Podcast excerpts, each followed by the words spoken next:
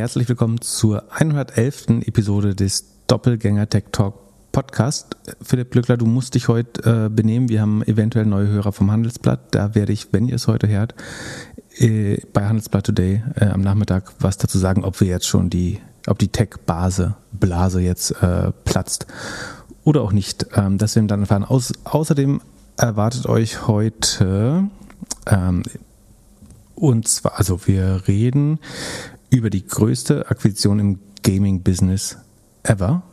Ähm, logischerweise. Wir reden über eine äh, Prediction, die sehr, sehr schnell wahr geworden ist, aber auch relativ einfach war.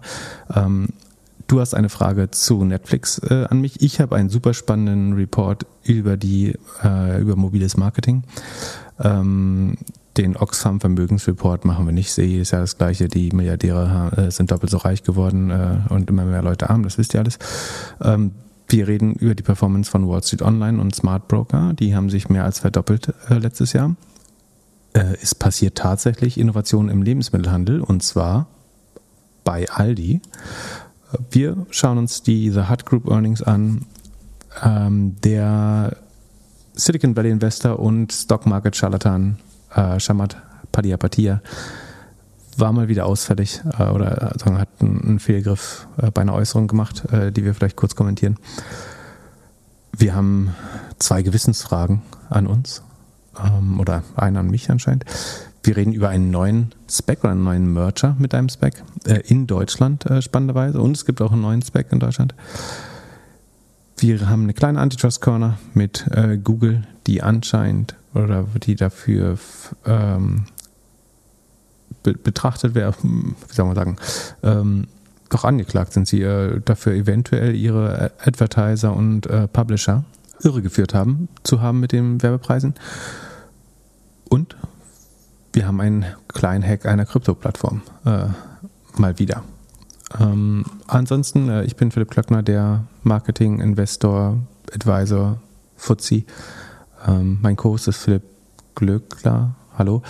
Ähm, Darf ich auch noch was sagen? Kein, oder was, hier gibt es keine, keine Fonds, keine Portfolios, kein Newsletter, keine Premium-Community, nur eine Discord-Community. Äh, mit uns verliert man sein Geld. Ganz umsonst mit Tech-Aktien. Ja, vor kurzem habe ich noch überlegt, das Beste ist ja Ideen, die man hat und dann nicht umsetzt oder Fehler, die man nicht macht. Und wir haben ja ganz kurz mal überlegt, einen Fonds zu machen, beziehungsweise von der einen oder anderen Seite kam es mal. Und ich bin sehr happy, dass wir das nicht gemacht haben. Ja, einen Fonds wollten wir nie machen eigentlich, oder? Also das haben wir sehr schnell ausgeschlossen. Ja, aber so, so, also sowas ähnliches oder irgendwie in die Richtung. Ganz gut, dass wir da ein bisschen faul waren und nichts gemacht haben. Erste Frage. Obwohl ich noch nie insolvent war und als Financial Professional wahrscheinlich gelten würde. Ich könnte das vielleicht sogar, also ich würde sogar die Zulassung bekommen und müsste nicht mal Chief Investment Officer oder Research Officer. Ja, wer weiß. Ähm, Aber platzt jetzt die Blase? Also hast du, hast du wieder ein Einfamilienhaus verloren oder äh, wie sieht es jetzt aus bei dir? Ah, heute geht es wieder gut runter, weil äh, ich glaube, die, die Banken haben auch noch, also die, äh, es fängt ja, beginnt jetzt die Earnings Seasons, also die großen äh, US-Konzerne reporten ihre Q1, äh, Entschuldigung, Q4-Zahlen. Das fängt typischerweise mit den Banken an. Ähm, die kriegen ihre Bilanzen irgendwie am schnellsten hin oder ihre Income Statements. Äh, und Goldman Sachs sah wohl nicht gut aus, äh, wurde abgestraft. Äh, und ansonsten äh, die Zinsen, die äh, Anleihen haben Rekordrenditen, das drückt auf den Tech-Sektor. Ähm, das bleibt so. Und ähm, ob die Blase platzt, ich glaube nicht. Also äh, heute, ich glaube um 17.30 Uhr kommt der Podcast raus mit Mary Abdel Aziz Ditzo und mir und meiner Wenigkeit. Ich sag also man sollte sich das selber anhören. Wir nehmen es nicht vorweg. Ah, ich bin gespannt. Aber vielleicht reden wir reden nächste Folge nochmal darüber, was wir, also wie man vielleicht auch die verschiedenen Szenarien äh, darüber, äh, abwägen kann, was wahrscheinlich ist und was auch weniger wahrscheinlich ist.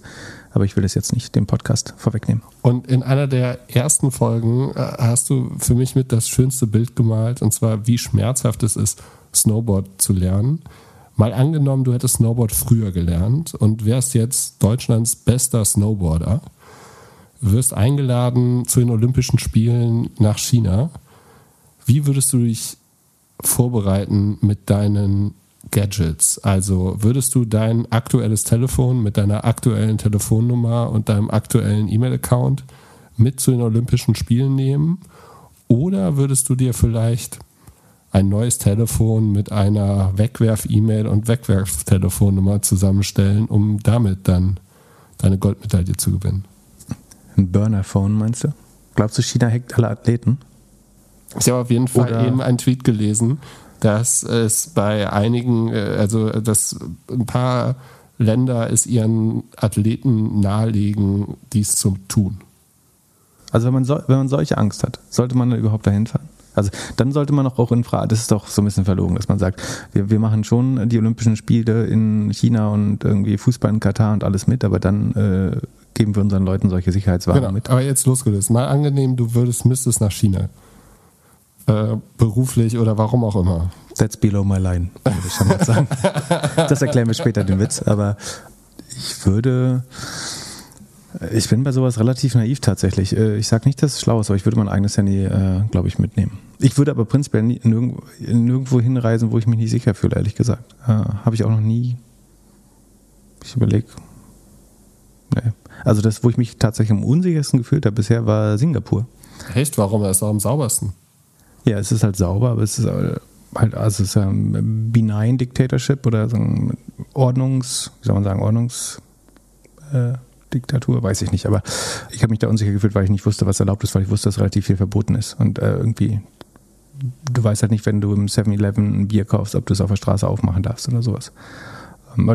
Das, ist mein Maximum-Level an Unsicherheit. Kannst du dir jetzt vorstellen, äh, wie, wie weit ich rumgekommen bin in der Welt. ähm, nee, aber tatsächlich, äh, mich, äh, ich fühle mich unsicherer in Staaten, sozusagen, die überreguliert sind, nicht die. Dann, äh, was macht dein Fake-Account? Aber was würdest du denn machen? Hast, du, hast du einen Tipp Ja, ich als würde- neuer ich- Datenschutzbeauftragter? Ich würde auf jeden Fall Fake-Phone, Fake-Nummer, Fake alles machen. Nur in China. Oder in, auf welche Länder trifft das ja, noch zu? hauptsächlich. Emirate, würdest du? Äh, Saudi-Arabien? Ja, vielleicht auch. Also, ich, ja, USA? ja habe ich natürlich, weil, weil die haben schon alles von mir. Israel? Ja, die haben auch schon alles von mir. Okay. Ja, wahrscheinlich, wahrscheinlich nicht so, ni- nicht so stringent vernünftig. Wie sieht's mit deinem Fake-Account auf Instagram aus? Äh, hat sich Facebook jetzt mittlerweile überlegt, den Account zu löschen? Live and Kicking. Also ich hatte heute Morgen die letzte Nachricht, dass äh, er, er wieder jemand angeschrieben hat. Er oder sie. Ich habe mir, Aber da, da kommen wir nachher auch drauf. Su super äh, Previews, alles. Da kommen wir nachher auch noch drauf. Äh, Nochmal? Auf, äh, wie es denn um Facebook stehen könnte. ja, ich habe auf jeden Fall einen super Tweet von äh, einem unserer Hörer, Fabi, der hat getwittert, ob nicht ähm, Insta äh, ähm, Apple irgendwas damit machen könnte oder machen müsste. Und daraufhin habe ich im App Store Instagram reported, habe so ein bisschen ge gepetzt beim, beim großen Bruder Tim, dass der Marc seine Hausaufgaben nicht gemacht hat. Unter welchem Paragraphen hast du die angeschwärzt? Ich habe gesagt, es ist, was habe ich gemacht? Äh, äh, ähm, Report a Scam or Fraud, weil ich meine, am Ende ist es äh, Scam oder Fraud, weil diese Person verkauft mir ja etwas, was ich nicht haben möchte. Und äh, also ist ein Fake-Profil, das Leute irgendwie versucht, irgendwas anzudrehen. Das sehe ich als Scam und Fraud. Meine Frage wäre halt, wie viele solche Nachrichten müsste Apple bekommen, dass sie dann irgendwann Facebook anrufen? Also, wenn ich richtig verstehe, was dahinter steht, ist, dass du glaubst, der direkte Weg äh, bei Facebook was zu melden hilft nicht, sondern stattdessen solltest du, weil es im Apple Store die Regel gibt, dass die Apps, die dort gelistet sind, einen, äh, Zitat, äh, Mechanismus zur Meldung unzulässiger Inhalte und zeitnahe Reaktionen auf Beschwerden äh, sozusagen be bereithalten müssen. Genau. Korrekt? Ich halte das lustigerweise fast für den, ich hielte das lustigerweise fast für den erfolgreicheren oder erfolgsversprechenden Weg, äh, das zu tun. Andererseits wird Apple keinen Soft mit Facebook anfangen, gerade, glaube ich. Wenn die jetzt anfangen würden, Facebook aus dem äh, App Store auszuschließen. Stell dir vor, das, das- würde passieren und wir wären der, der, der Stein, der das alles ins Rollen gebracht hat. Die Frage ist, kann man Apple irgendwie zur Handlung verpflichten? Hm, das wäre spannend. Wir haben äh, besti- bestimmten. äh, Es, Also es gab mal also einen Fall, es gab mal einen Fall von Uber, dass die was gemacht haben, was Apple nicht äh, erlaubt hat und dass die das dann ganz schnell umgebaut haben. Also ich könnte mir schon vorstellen, wenn ein Apple kommt und sagt, Jungs, das mit den Fake-Profilen, ich glaube, dass die die einzigen sind, die das aufräumen könnten. Oder dass die den Druck so erhöhen können. ja, aber ich meine, die haben so viel Beef mit Facebook gerade. Ist das schlau, da mehr Benzin ins Feuer? Oder suchen die vielleicht sogar einen Anlass äh, mit einem objektiven Grund, das zu tun. Es gibt ja so dieses, ich weiß nicht, ob es ein Mythos ist oder Wahrheit, dass äh, sagen, dass auch Facebook zum Beispiel deswegen so prüde ist, also dass du Nippels und so weiter äh, nicht, also weibliche Nippels, wir können, wir können unsere äh, behaarten Brüste ja auf äh, Instagram zeigen, so viel wir wollen. Wenn wir eine Vagina hätten, dann dürften wir das ja nicht. Äh, was wollte ich jetzt sagen? Achso, dass angeblich sozusagen wegen der Apple äh, App Store Richtlinien Facebook das verhindert. Ja, also weißt du, ob das stimmt oder ob das ein äh, Mythos ist? Ich glaube, das stimmt auf jeden Fall. Und falls jemand diesen Report für Instagram machen möchte, ich würde einfach den Link mal in die Shownotes nehmen. Genau, machen wir, dann mache ich es auch. Äh, machen wir einen Link in die Shownotes und dann melden wir, Maß melden wir mal Instagram, äh, dass sie nicht einen Mechanismus zur Meldung unzulässiger Inhalte und zeitnaher Reaktionen auf Beschwerden ähm, zur Verfügung stellen und ich deswegen mich nicht meinem Doppelgänger, der versucht, äh, Tausende von Nutzern zu scammen, beziehungsweise ihnen Coaching-Programme zu verkaufen. Andererseits, wer glaubt, dass ich ihnen ein Coaching-Programm verkaufen würde? Äh, Aber was ich auch krass Gerade finde, die sind ja schützenswert. Dass, dass der in der also, falls ihr das hört und euch wurde kürzlich ein Coaching-Programm äh, von mir angeboten und wahrscheinlich sind die Inhalte, wie man in zehn Tagen mit äh, FX-Trading äh, Millionär wird, äh, dann macht da bitte nicht mit und meldet das. So, das bin ich, nicht ich. Aber ich kriege auch nicht den blauen Haken da. In dem Team arbeitet auch niemand. Leider. was mich auch, was ich auch ein bisschen äh, spannend finde, ist, dass man bei Instagram einfach eine Firma in die Bio vertaggen kann, ohne dass das jetzt jemand freigibt. Also äh, Doppelgänger ist ja vertaggt. Und man, ich hätte jetzt wenigstens erwartet, dass äh, als Doppelgänger-Account-Holder man irgendwie das nochmal verifizieren muss. Ja, du kannst auch schreiben, du bist für Gewinnspiele bei Nike zuständig äh, und verlost jeden Tag äh, irgendwie Schuhe für 5000 Euro mit NFTs. Ja, also. Apropos NFTs. Ähm, Hast du einen gekauft? Weil, das, weil der Segway, nee, auf keinen Fall, weil der Segway gerade da ist. Ich habe letztes Mal gesagt, dass wir haben über den StockX IPO geredet ähm, und ich meinte, dass der, der Schuh, der, der Feind der Schuh Sneaker Sales wäre der NFT und dass die das doch schnell integrieren müssten eigentlich. Zack, die hören unseren Zack. Podcast.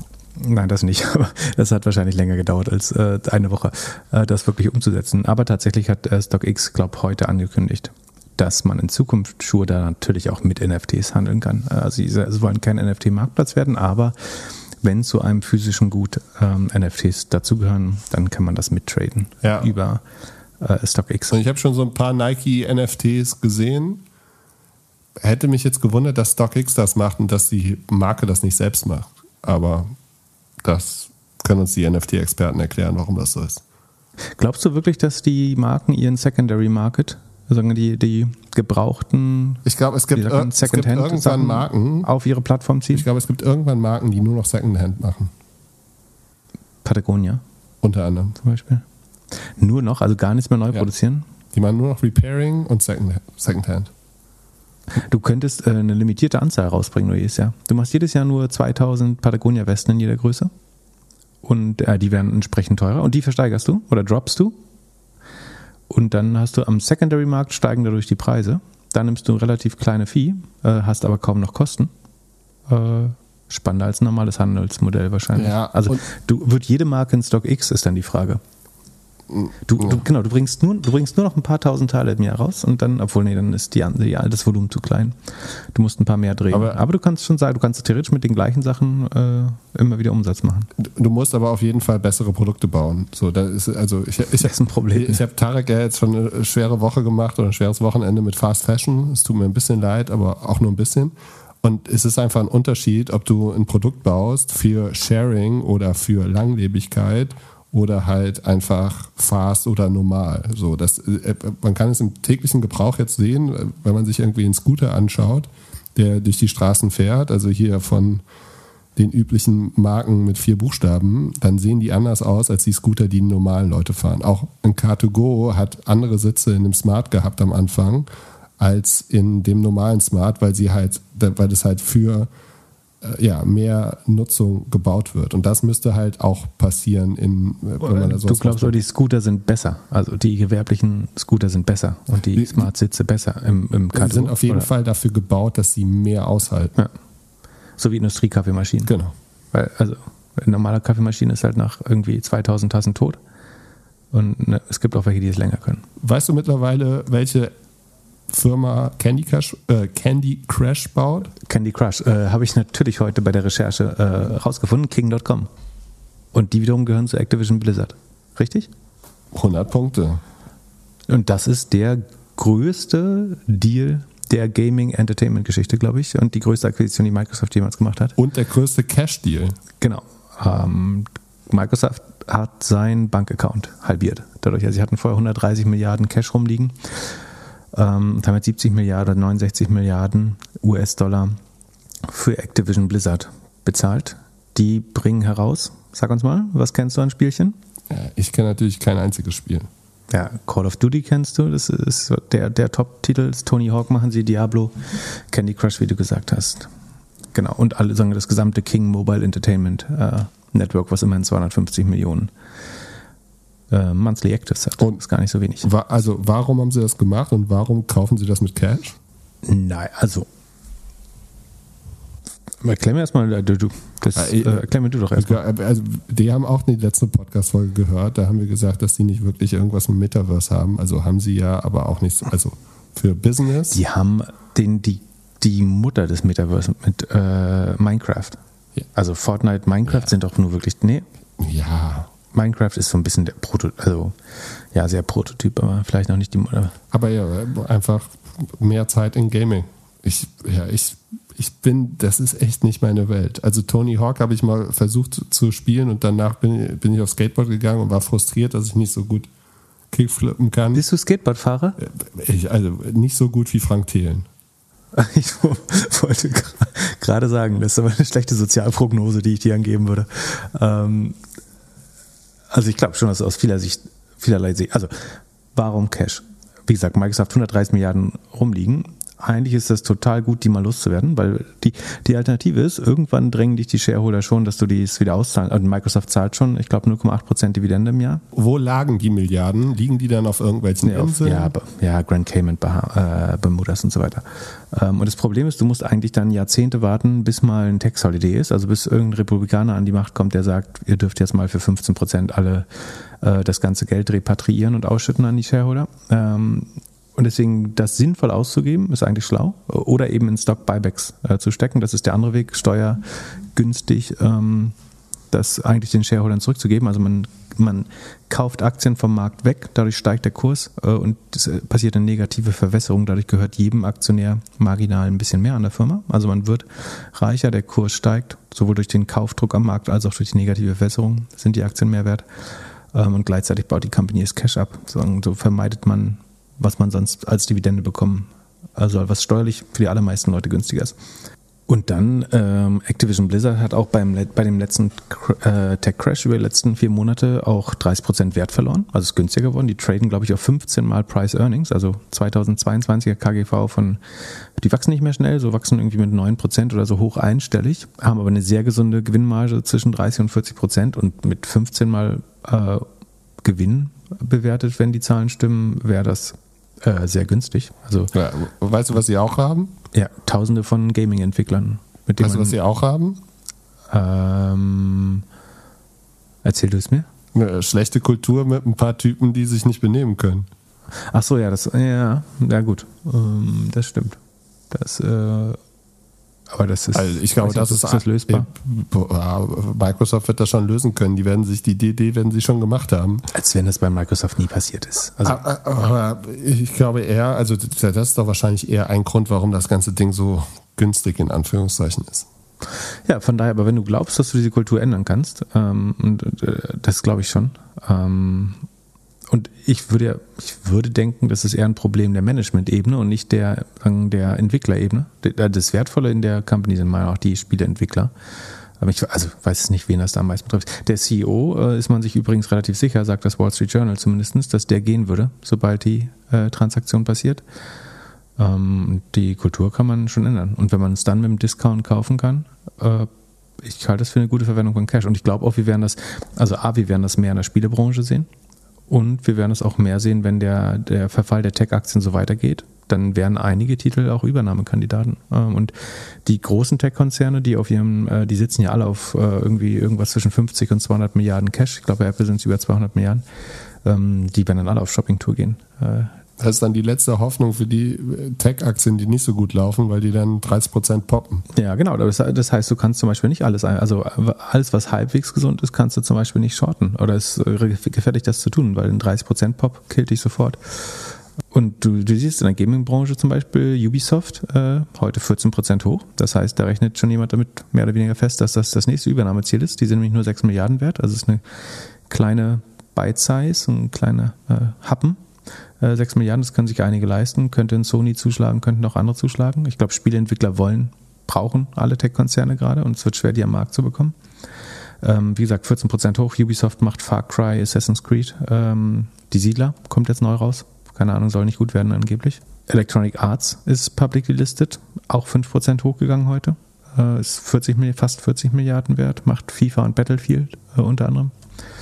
Ähm, das heißt, da glauben Menschen schon daran, dass äh, es weitere Übernahmen geben könnte äh, im, im Gaming-Sektor. Und wiederum ist ähm, also 69 ist ja das Gebot, ist, der Marktwert ist heute aber erst bei 63, glaube ich. Das wiederum liegt daran, dass theoretisch schon sein kann, dass die FTC noch einschreitet. Also der Deal ähm, wartet auf Approval, also Genehmigung der, der FTC. Ist unwahrscheinlich, dass Microsoft ob der schieren Größe und weil sie selber im Gaming-Markt sind und so weiter, einfach so übernehmen kann. Das wäre mit King.com wahrscheinlich das größte Gaming-Ad-Network äh, der Welt, was sie bauen könnten. Das heißt, sie müssten das erstmal durch die FTC äh, durchbekommen. Microsoft ist sich sehr sicher, weil die haben irgendwie äh, zwei oder drei Milliarden garantiert, dass sie, also müssen sie zahlen, wenn es nicht durchgeht. Ähm, selbst wenn die FTC es blockt, ja? ja? Ich meine schon. Ja. Und wieso ist Sony runtergegangen? Dann, weil sie dann jetzt. Das ist die andere ja. weil, sie, weil sie jetzt keine exklusiven Deals mehr bekommen mit, mit dem äh, Anbieter oder warum? Genau, es gibt ganz viele Motivationen. Also die einfachste billige Motivation, also zwei billige Motivationen haben wir besprochen. Das eine ist, ist ein Metaverse-Play, die wollen Entwickler, die wollen Spiele, ähm, die wollen das Metaverse damit ähm, und fixen irgendwie eine offene Flanke. Die andere ist, ist es einfach finanziell total opportun, das zu tun, weil sie haben das Cash, äh, die Bewertung war günstig, äh, ist fast eine Arbitrage. Ähm, und das andere ist aber, man muss ja mal darüber denken, nachdenken, irgendwie strategisch defensiv zum Beispiel. Also A, wollte Sony vielleicht äh, die auch kaufen und Microsoft hat es nur gemacht, damit Sony es nicht macht. Die andere ist, glaubt Microsoft vielleicht, dass sie damit verhindern können, dass sowas wie Call of Duty ins Metaverse geht, zu, zu gar nicht mal. Also du würdest sagen, der direkte Konkurrent ist PlayStation versus Xbox, also die Xbox bei Microsoft, die PlayStation bei Sony. Aber mit Oculus wird und selbst Google mit Stadia werden ja ihre eigenen Gaming-Plattformen aufbauen, also Facebook und Google. Und auch eventuell, und um die verschiedenen Metaverses groß zu machen, werden Inhalte, also IP, Intellectual Property, letztlich äh, Content und äh, Rechte der Schlüssel sein. Also wer da auftritt, wen du verwenden darfst, ob du dann Marvel Universe bauen darfst und so weiter, das wird darüber entscheiden, welch, oder wird mitentscheiden, welches Metaverse das attraktivste ist. Und jetzt zu sagen, wir sorgen dafür, dass die im Moment beliebtesten Spieletitel da vielleicht nicht passieren, zumindest also nicht, nicht im äh, Meta, im Facebook Metaverse, sondern eher im Microsoft Metaverse. Das könnte eine defensive Motivation sein, ähm, falls sich das so durchziehen lässt. Wie gesagt, es kann auch einfach gegen die PlayStation gedacht sein, dass man sagt, ähm, eventuell kommt Call of Duty, ähm, äh, Entschuldigung, äh, ja doch, äh, Tony Hawk und so weiter, ein bisschen später auf die PlayStation. Äh, jetzt immer, weil wir unsere eigene Xbox ähm, priorisieren. Das alles könnte sein. Ähm, und also was Satya Nadella, der CEO von Microsoft, gesagt hat, ist, this would be the largest acquisition in our history, obviously. And we are investing to create a thriving gaming ecosystem. Um, one where world-class content can more easily reach every gamer across every platform. Äh, das heißt, gibt sich ein bisschen als weißer Ritter und Verteidiger der Multiplattform-Strategie. Und du kannst jetzt zwei Dinge da reinlesen. Entweder er hat das durch eine Plattform ähm, bedroht gesehen, sei es Meta oder Sony. Ähm, oder sie versuchen genau das, nämlich äh, andere Plattformen zu beschränken und ähm, erwähnen es aber extra deswegen so, damit äh, Lina Khan nicht auf die Idee kommt, den Merger oder die äh, Akquisition zu blocken. Das ist aber mehr oder weniger der erste, nicht, nicht der erste, aber der erste relevante Absatz im Statement ist sofort sozusagen, dass wir hier eine Thriving Ecosystem ist immer das, was jeder Monopolist sagt, äh, wenn er sagen will, wir bauen hier kein Monopol. Dann sagen Sie mal, wir haben ein Thriving Competition oder ein Thriving, also ein ähm, florierendes äh, Ökosystem oder wachsendes, schnell wachsendes Ökosystem. Ähm, das ist halt die Frage, ob äh, das jetzt passieren wird. Ich, ich glaube, sozusagen, wenn man alle, ich glaube, an jedem der Aspekte, die wir besprochen haben, ist etwas dran, äh, zumindest. Und dass es, wenn man das alles bedenkt, eigentlich kein schlechter Deal ist. Äh, zumindest. Gerade auch um äh, sozusagen die, die, die, die Inhalte vor der Meta-Plattform eventuell so ein bisschen zu blocken. Und als Amazon damals Whole Foods gekauft hat, ist die Amazon-Aktie sofort nach oben geschnellt und man konnte irgendwie sagen, okay, die kaufen das umsonst, weil die Aktie sich so gut entwickelt hat.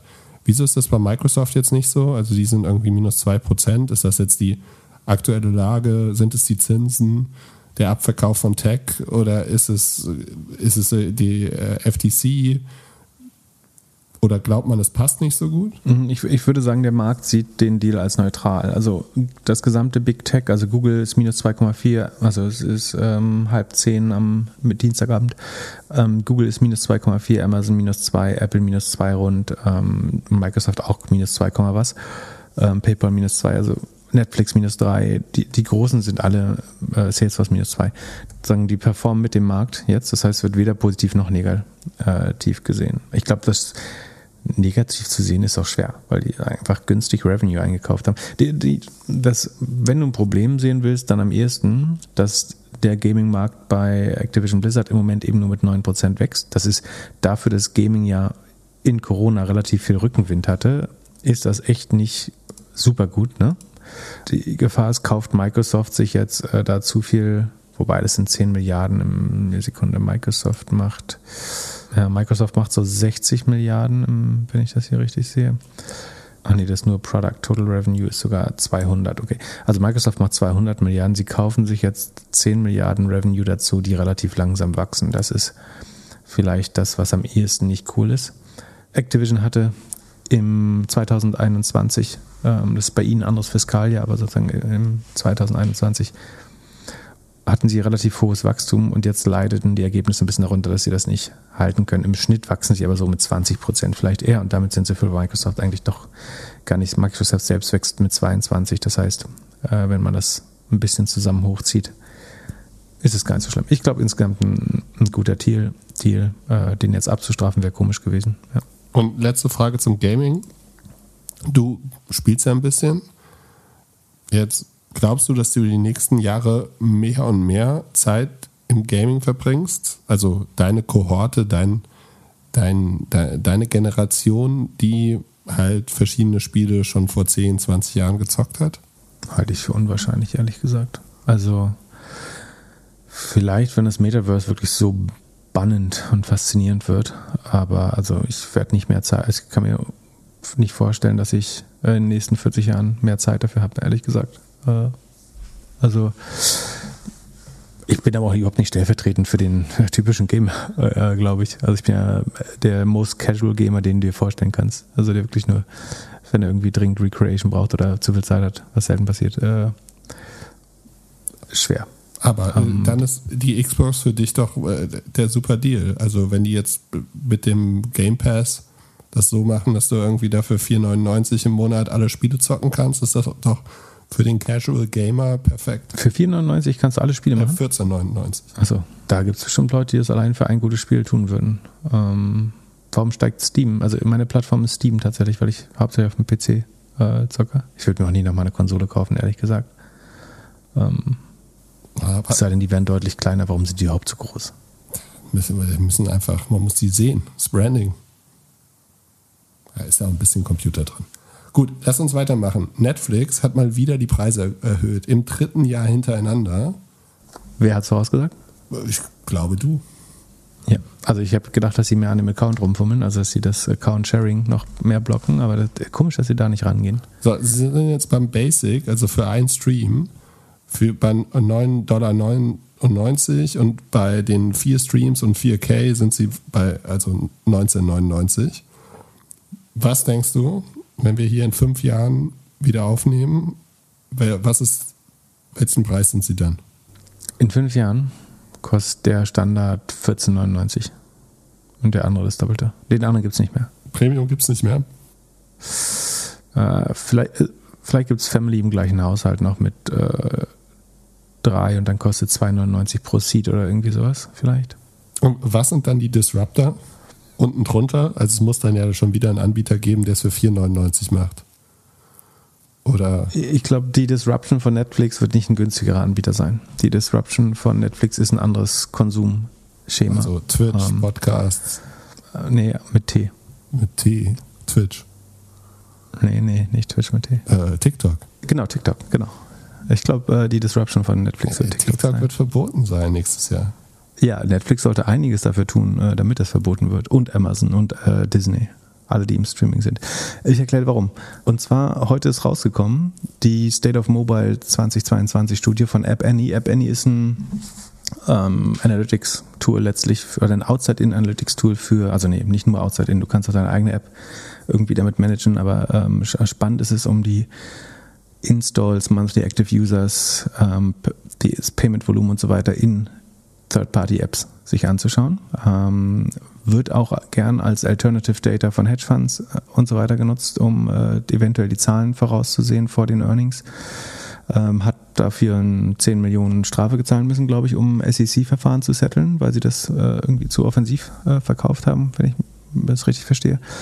Wie auch immer, auf jeden Fall haben sie gute Insights in äh, App-Data around the world und ähm, geben diesen Report an raus, der wirklich super spannend ist. Ähm, wir verlinken den, Sekunde, ich habe, äh, ja, also wir verlinken den in den Shownotes, der heißt State of Mobile.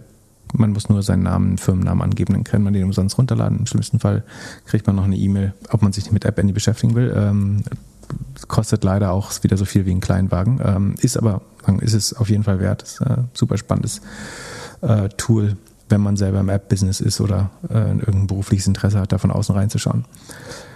So, die, die Topline-Zahlen sind so ein bisschen, der Mobile Ad Spend ist ein äh, 300 Milliarden Markt, sagt App Annie, ist nur 23 Prozent gestiegen äh, dieses Jahr. Das ist ganz spannend. Ich glaube, daran sieht man so ein bisschen die ähm, langfristigen, das langfristige Wachstum der großen Ad Marketplaces. Ähm, also Google und Facebook ähm, sind ja ein bisschen schneller gewachsen als letztes Jahr durch Corona und den E-Commerce-Boom. Ähm, Pinterest, Twitter ähm, und so weiter auch hinterher. Ähm, Snap vor allen Dingen auch. Und äh, das, ich glaube, das wird eben eher äh, Richtung 20, 30 Prozent äh, wieder zurückgehen, wenn überhaupt, äh, wenn es da nicht sogar so, ein, so eine Sperrklinke gibt, das nochmal deutlich runtergeht. Aber äh, das ist jetzt weniger gewachsen, als man vielleicht subjektiv denken würde. Äh, also ich hätte mehr als 23 Prozent vermutet. Der Spend allein im App Store ist auf 170 Milliarden ähm, gestiegen, auch um knapp 20 Prozent. Ähm, und dann kann man sich so ein bisschen in die einzelnen Industrien äh, reinklicken. Äh, was ich total spannend fand, oder fangen wir mal an mit dem, was du gerade gesagt hast. Also die beeindruckendste Grafik finde ich, da wird sich der Streaming-Sektor angeschaut. Ähm, und der wächst in, in allen Ländern. Es gibt so einen Outlier mit Indonesien, das ist irgendwie, glaube ich, super stark und Brasilien. Und was mich gewundert hat, in China hat Streaming 50 Prozent ähm, verloren. Also die Streaming-Anbieter haben 50 Prozent äh, der sozusagen aktiven Zeit der Nutzer verloren. Und ich dachte dann, woran denkt man an China sofort? Ich dachte so, hä, wurden die Streaming-Anbieter auch blockiert oder äh, was, was ist da los? Das ist aber nicht der Fall. Ähm, tatsächlich ist es, scheint es so zu sein, dass TikTok und Quai ähm, haben sich seit 2019 verdreifacht, also die Short Video Social Network äh, Formate. Und die scheinen brutal in den Streaming-Markt reinzufressen. Also auf Deutsch, Leute sitzen auf der Couch und gucken nicht Netflix, sondern hocken stundenlang vor TikTok. Genau, swipe up, swipe up, swipe up. Und also in absolut relevantem Ausmaß. Und wenn du das siehst, also ich weiß nicht, ob du überhaupt noch in irgendwas, was Streaming ist, investiert äh, sein möchtest. Und was du auch siehst, ist, dass ähm, Facebook, äh, also es gibt auch einen Vergleich der sozialen Netzwerke. Da siehst du relativ klar, dass Facebook 2021 quasi stagniert, das heißt gegen Ende des Jahres vielleicht schon schrumpft. Würden wir jetzt noch die Fake-User, äh, die wahrscheinlich mitgetrackt werden, also wie mein Doppelgänger und äh, tausende Millionen von anderen äh, Fake-Profilen, die es auf Facebook und Instagram gibt, abziehen, dann wären sie wahrscheinlich, hätten sie wahrscheinlich negatives äh, Wachstum. Du siehst, dass WhatsApp runtergeht in den monatlichen Stunden. Also das Time in App ist natürlich die einzige sinnvolle Metrik draufzuschauen nach Monthly Active Users ist Time spent in App. Also wie viel Zeit verbringt man in der, in der App? Das ist bei WhatsApp weltweit rückläufig, ähm, auch beängstigend. Ähm, Instagram wächst nur noch mit rund 10 Prozent. Davon, wie gesagt, vieles Fake-User. Ähm, muss man sich auch überlegen. Und die TikTok-Zahlen, die sind, äh, wächst, also TikTok wächst über 50 Prozent. Da muss man aber reinzählen, dass TikTok in einem der zwei bevölkerungsstärksten Länder der Welt, nämlich Indien, wo sie hunderte von Millionen Nutzern hatten, komplett gebannt wurde, also verboten ist. Ähm, vor dem Hintergrund ist es krass, wie sehr TikTok in den Markt rein ist. Ähm, Twitter hat heute vermeldet, sie testen Video-Reactions, also so kleine so TikTok-Bits äh, zu Tweets. Tweets. Ähm, ich fand es einigermaßen äh, augenöffnend. Äh, nochmal, was noch spannend war im Streaming-Markt, ähm, viele haben ja bei Netflix auf so einen Squid Game-Effekt äh, gewettet. Da ging das Engagement nur 5% hoch anscheinend insgesamt mit Squid Game. Also es war längst nicht so groß, wie man dachte.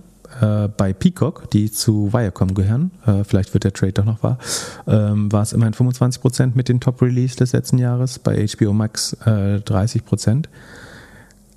Die weltweit größte Streaming-Plattform ist allerdings YouTube. Genau. YouTube ist äh, auch eine spannende Statistik. Also all diese einfachen Wahrheiten, äh, die man aber schnell vergisst, äh, sieht man sehr gut in diesem App End Report, dass YouTube einfach die größte Plattform ist äh, und Netflix und der Rest einfach unter ferner liefen. Ich habe die, diese Doku gesehen von diesem Insider-Trader. Ähm, die, ah, Stevie Cohen. Die du empfohlen Wie fandest du das? Ganz witzig. Das Krasse ist ja, dass das einfach ein paar Typen sind, die die ganze Zeit rumtelefoniert haben. Also es wird dann, äh, irgendwann geht die ja auf diese, auf diese Interviews mit den Experten. Und, und, mhm. und, wo sie diese verrückte Frau haben, die dann sagt, ja, sie, sie hätte gerne einen 500, Euro, äh, 500 Dollar Gutschein für die Cheesecake Factory und dann wird die immer mehr greedy und irgendwann sagt sie, ja, sie hätte gerne irgendwie, keine Ahnung, 50 lebende Lobster. Mhm. da, da würde ich gerne mal wissen, wer, welcher Intern sich darum gekümmert hat. Äh, aber am Anfang hört sich das ja hauptsächlich so an, als ob da einfach äh, Leute hinter, hin und her telefoniert haben und gesagt haben, in, in, sechs Minuten wird hier irgendjemand die nach oben äh, ajustieren oder wird der Report rausgehen. Das ist schon Wahnsinn. Ja. Und es ist überhaupt eigentlich dumm, das per Telefon zu machen. Ja, und die denken alle, dass sie, also die sitzen ja in den Interviews so da, als ob sie sagen so, ja, ja, es gibt die Regeln, aber da achtet ja keiner drauf. Ich meine, die Wahrheit ist auch die, die schlauen Leute. Also ich würde sowas nie machen, ne? aber du kannst eigentlich ist es relativ einfach. Also ich glaube, Insider Trading passiert tagtäglich und ist auch unheimlich schwer zu verfolgen. Und ganz ehrlich, du musst dich nur mit jemandem zum Lunch verabreden oder durch den Park wandern. Äh, und wenn äh, kennst hast du Wall Street den Film mal gesehen? Ja. letztlich ist es ja so, dass also solange der andere nicht wired ist, also verkabelt äh, von der Polizei, kannst du es fast sicher tun. Also wer soll jemals nachweisen, dass du die Information von jemand anderem bekommen hast?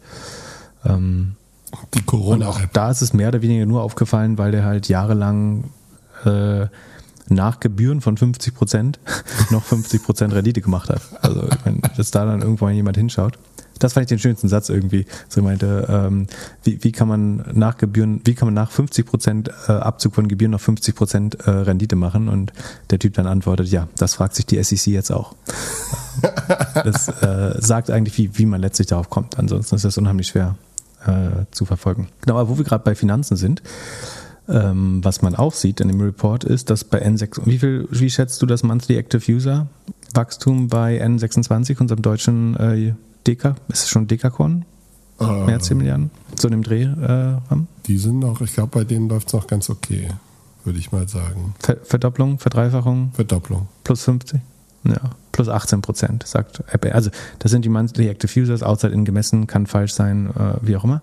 Aber App Andy glaubt, dass die Monthly Active Users, und bei der Größe ist das directionally korrekt normalerweise, ähm, 2021 nur noch um 18 Prozent äh, gewachsen sind. Ja, aber ähm, was man zu den fairer Und wahrscheinlich sind in der Zeit die, die Margen gefallen. Ja. Also äh, man, die, die, die, es kam ja gerade die 2019er Zahlen, glaube ich, raus von der Banksparte. Von, in der Zeit sind die Margen weiterhin. Wahrscheinlich hast du mit 20% mehr Nutzer nicht zwangsläufig mehr Revenue gemacht. Also es könnte ein sehr schweres Jahr gewesen sein oder noch werden. Ja, ich habe eine Sache bei N26 vergessen und zwar, dass die BaFin, die ja denen eine Beschränkung aufgelegt hat, Genau, die dürfen nicht mehr so schnell wachsen. Genau, und das, Das, die haben sie gut eingestellt, da waren sie sehr compliant, würde ich sagen. Also für, für Compliance kriegen sie äh, ein äh, Bienchen. Äh, sie sind nicht so schnell gewachsen mit 18 Prozent, das haben sie sehr gut gemacht. Genau. Äh, glaubst, du, glaubst du, dass das die Barriere war, die die BaFin eingezogen hat? 18 Prozent? Mm, Ja, doch, sie haben auf 100.000 Nutzer runtergesetzt oder sowas, wenn ich mich nicht richtig ähm, erinnere. Aber ich meine, dass Ansonsten, das, wie geil wäre das? Also, brutale Unterstellung, ne? Also, äh, aber es, es, überleg mal, dass du eh nicht schneller wächst und du schaffst es, dass der Regulator dir sozusagen genau dein normales Wachstum als Maximumwachstum vorschreibt. würde ich sagen, gute kannst, Lobbyarbeit. wir hätten, wir hätten schon schneller können. Gute Lobbyarbeit. aber das wäre das äh, fiese Unterstellung. Äh, ist nicht, nicht passiert, bin ich mir sicher. Oder zur BaFin Ähm. gehen und sie davon, also denen sozusagen die Idee zu geben, damit die Investoren auch happy sind. Naja, ähm, ich glaube nicht, dass das passiert ist, ganz ehrlich. Also auch ohne, ohne Ironie, Sarkasmus. Äh, ich glaube nicht, dass so ist. Es wäre aber tatsächlich lustig. ähm, wa- was ich noch spannend fand, ist, schätz mal, wie viele Sessions pro Monat der durchschnittliche Robinhood-Nutzer laut App Annie äh, State of Mobile hat. Im Monat eine Person, äh, Also im Durchschnitt, ne? Da ist schon auch der, der Sparplan. 100. Hm, sehr gut, 91,4. Also dreimal am Tag. Inklusive Wochenende, Und ja das ist nur App aufmachen oder auch äh, irgend- Session, Session, ja, weiß okay. wie eine Session, also auf, aufmachen. Äh, ja. Äh, bei Binance, also der größten Kryptobörse, ist es sogar Ja, 220. er wollte ich gerade sagen, äh, hätte ich sogar fünfmal so viel gesagt. Das ist schon krass.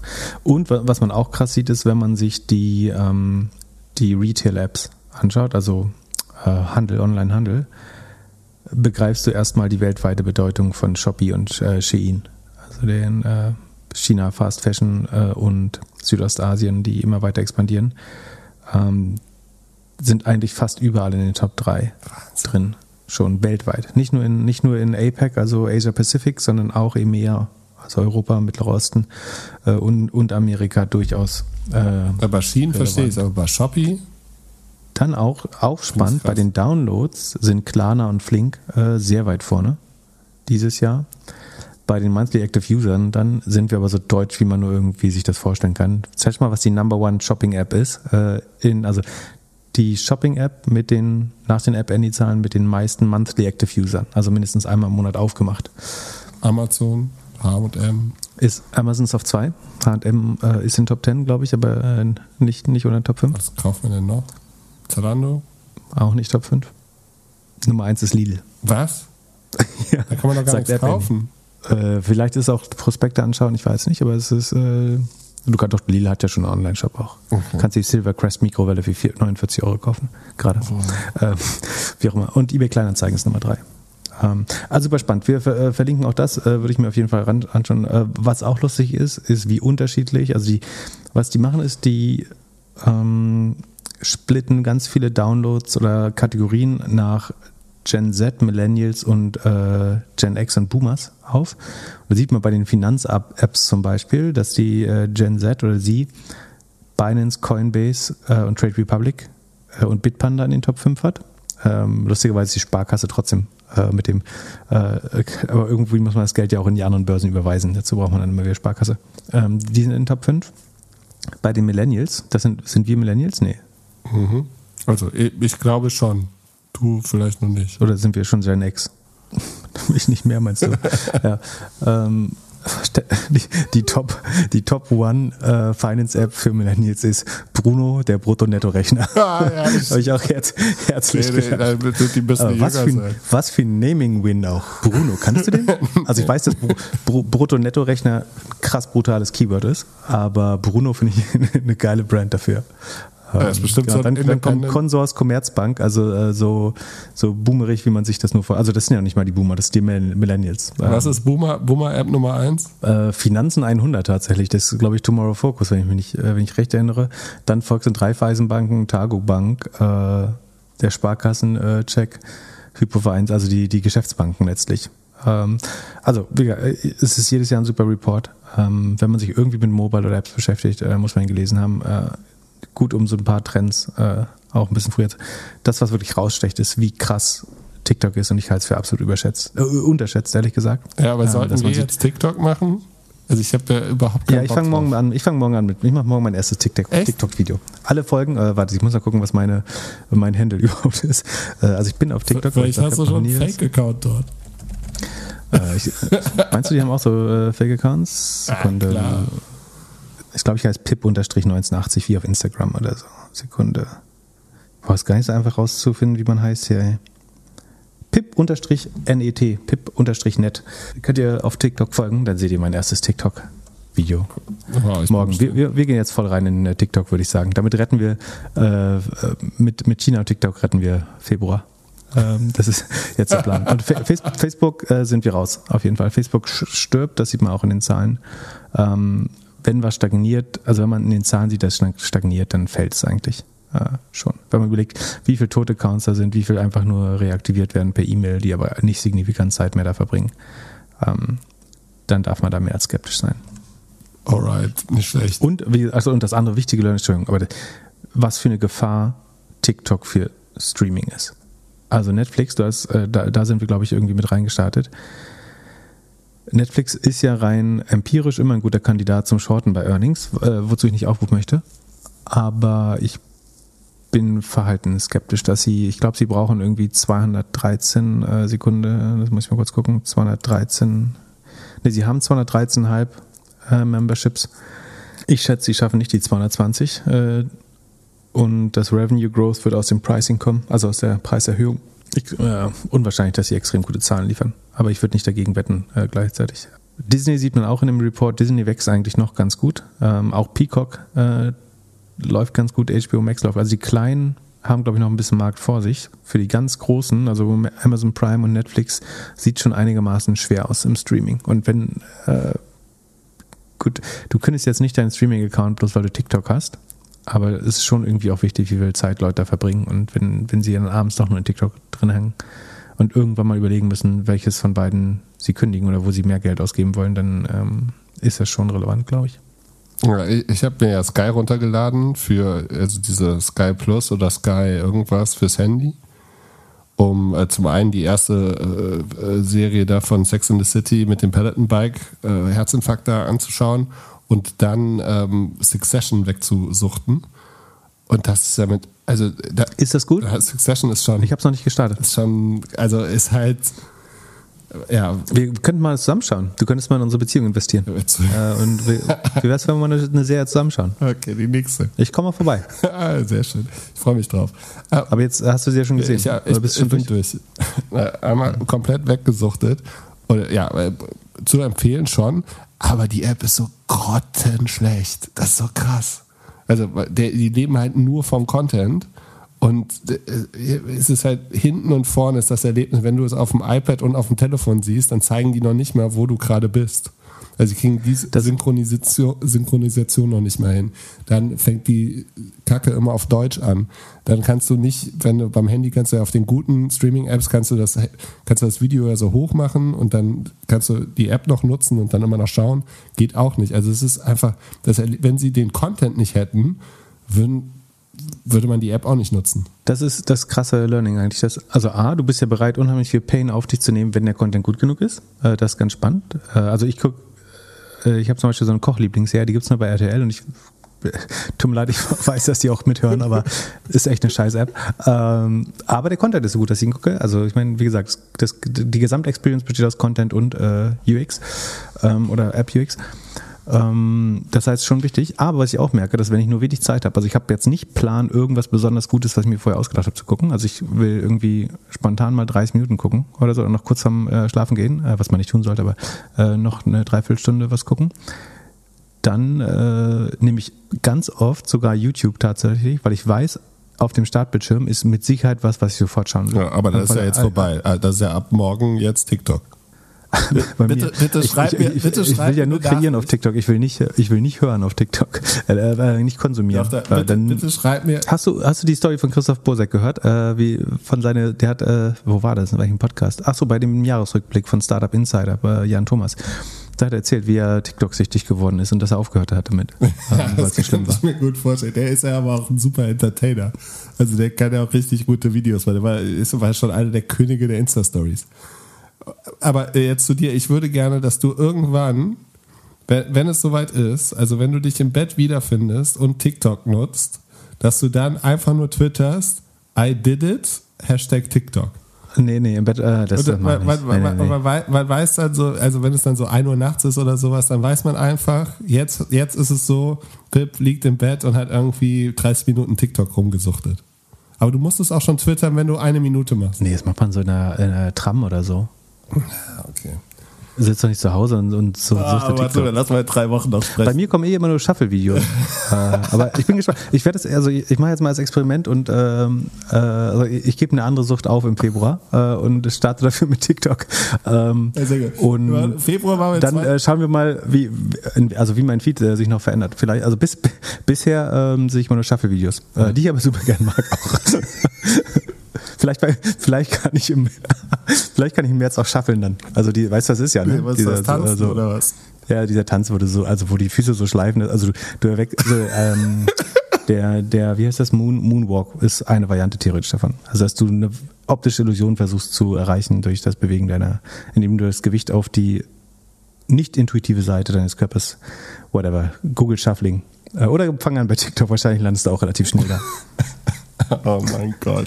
Ich wäre gespannt, wo du. Aber es wäre cool, wenn wir es beide machen. Dann sehen wir, wo du, wo du landest auf und wie unterschiedlich Fall. unser Feed aussieht. Ich glaube, du brauchst sowieso mehrere Handys. Du wärst Game sofort. Du wärst das Superopfer. Du, du, du brauchst mehrere Handys und damit du den Algorithmus in verschiedene Richtungen setzt. So einen für Golf, einen für irgendwie Verschwörungstheorien, einen für irgendwie tanzende Leute und so einen für, für Nachrichten, dann hast du einen zum Lernen, da hast du so diese, diese Miss Excel oder, oder wie sie heißt. Aber was wäre das, äh, gute, gute Frage, was ist das TikTok-Format, was du von mir erwarten würdest? Ja, äh, ja eigentlich lernen. Ich habe über diese Miss Excel habe ich gehört. Ne? Das ist so ein Mädchen, die tanzt zu Excel-Begriffen ähm, und äh, man muss dann immer noch tanzen. Ja, es wurde mir so erklärt, dass die halt auf TikTok es geschafft hat, zu erklären, wie man verschiedene Sachen auf Excel macht. Und dann habe ich mir das angeguckt, aber die tanzt halt die ganze Zeit. Und das, äh, ja, ist. Also ich werde nicht tanzen, das kann ich schon mal versprechen. Ähm, vorerst. Ja, ich, ja, ich Aber ich, kann äh, erklären, äh, dass Index-Match schöner ist als äh, Vorverweis oder so. Nee? Ja, nee. Ähm, ganz einfach die, die Folge, die wir gemacht haben mit den ganzen äh, Rule of 40 und den ganzen KPIs, das musst du halt in, was ist das, 13, das interessiert die TikTok 13 Sekunden erklären. Mit irgendwelchen geilen Animationen oder Tänzen oder Hip-Hop-Videos. Äh, ich habe mir die Finanzszene schon ein bisschen angeschaut auf TikTok. Ähm, da gibt es welche, die äh, nutzen sozusagen die, die weibliche Redaktion dafür. Vielleicht äh, sollten wir eine TikTok-Praktikantin einstellen, vielleicht lieber statt mir. Hast, weiß ich, weiß nicht, ob ich so TikTok, The First bin Million, TikTok-fähig? The First Million hat so eine TikTok-Challenge gemacht. Die haben gesagt, sie geben irgendwie dreimal 5000 Dollar an die Leute, die die besten TikTok-Videos mit dem Hashtag My First Million oder sowas machen. Das hat ja, schlau. wohl ganz gut funktioniert. Schlau. Was können wir weggeben? Keine Ahnung. 1000 Euro? Für, ist, die Frage ist wirklich, welchen Content wir machen. Also ich erkläre ich erklär irgendwelche Kennzahlen vielleicht. Ja, oh, ich, ich sag jeden Tag, ich sag jeden Tag, die, die Bubble platzt einfach auf TikTok. Bubble platzt. Ich, ich sag, also genau, ihr müsst jeden Tag folgen und ich sag euch, Stichtag genau, wenn die Bubble geplatzt ist. vor, allem, vor, vor, allem, was ganz, das würde wahrscheinlich ohne Witz funktionieren. Du hast so, du hast so einen Luftballon, so einen großen. Guten Morgen, die Bubble ist nicht geplatzt. Genau, für die Leute, die in TikTok reinschauen, bevor sie in den Trade Republic Account schauen, äh, für die sage ich, hey, du brauchst nicht reinschauen, die Bubble ist nicht geplatzt. Alles ist gut. So, und jeder liked jeder liked Du hast immer so einen Luftballon, auf dem steht ganz groß Tag und dann hast du so eine große Nadel und dann gehst du immer so rein und dann gehst du wieder raus und sagst noch, nee, heute noch nicht. Gibt es einen Trick, ne? Mit dem, äh, mit dem, was, wie heißt das, Klebeband, Tesafilm. Ja. Äh, dass du reinpieksen kannst und ja, die, der Platz da, nicht. Ich glaube, das wäre, ich ohne Witz, das ist das TikTok, was du morgen machen solltest oder heute machen solltest für den äh, Handelsblatt. Äh, ähm, äh, Aber wo kriege ich einen Luftballon hin? Ja, ja, ist ja bis mor morgen früh kriegst du das ja locker hin. Das ist ohne. Ich habe einen Aliut, aber ich weiß, äh, ja, nee. Das ähm, ohne Witz, das, das, das Ding wird viral. Das geht eine Million Views. Ich sag's dir. Okay, ich versuche einen Luftballon aufzutreiben. Vielleicht finde ich noch jemand ein. So, was zahlst du im Monat an Heizkosten? Im Winter? Ich habe keine Ahnung. ich, ich bin immer peinlich berührt, wenn Leute auf. Also die typische Berliner Party läuft immer so: Leute treffen sich in der Küche. Was kostet eine Butter? Welcher Berliner ist ein Butter?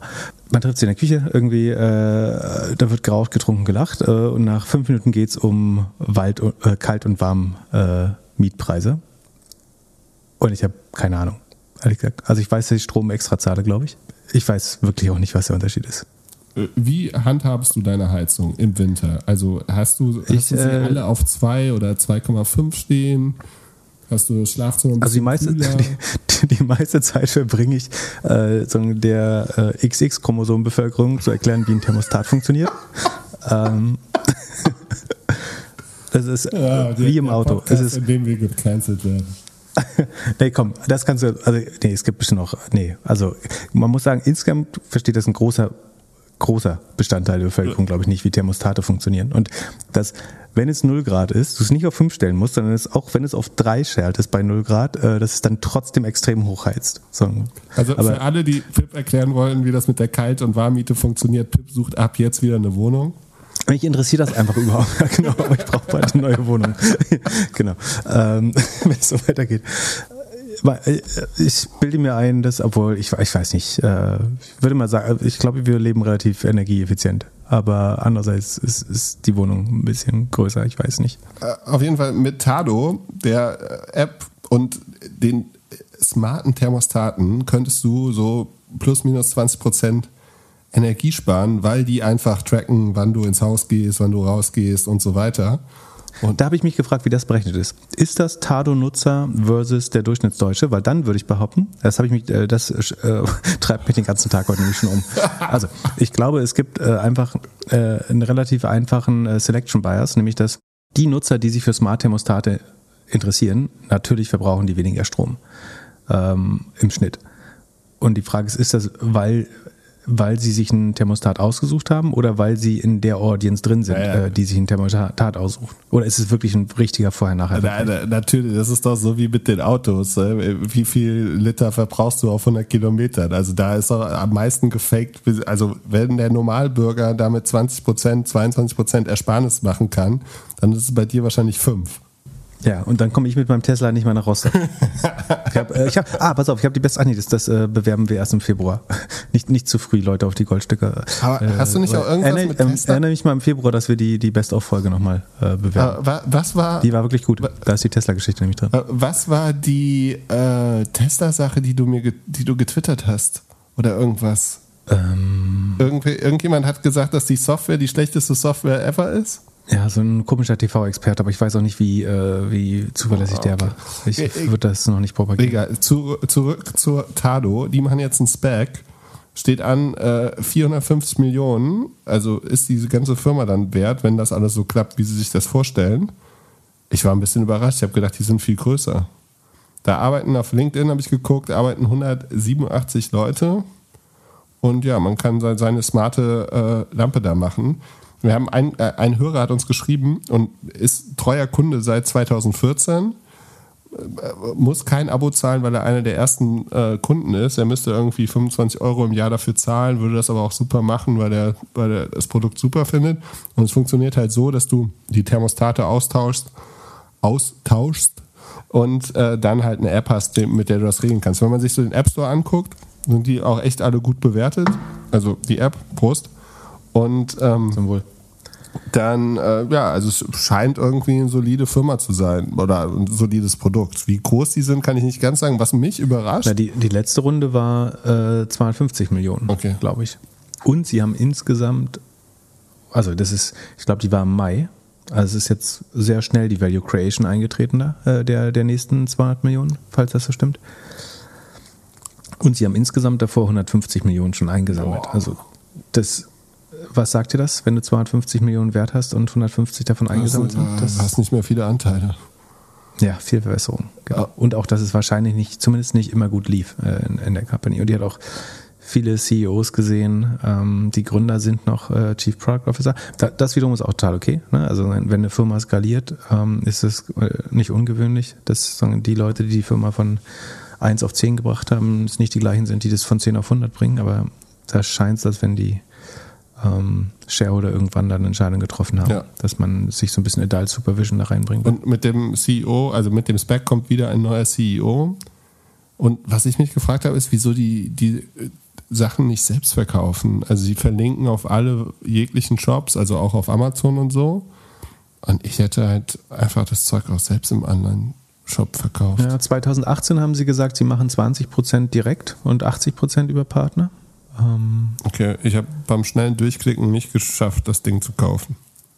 Ja, das äh, verstehe ich ehrlich gesagt auch nicht so richtig, warum man das nicht direkt. Also man will ja auch eine Experience so ein bisschen mit unten. Äh, warum ist das so? I don't know. Aber also das Thema ist ja aktuell eigentlich gut. Jeder merkt jetzt, dass die Heizkosten nach oben gegangen sind und ist am überlegen, wie er sparen kann. Kleinere Wohnung, ja. dickere Decke.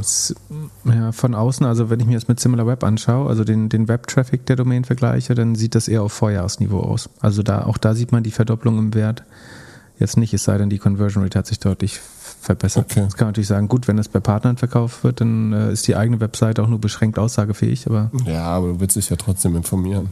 Ja.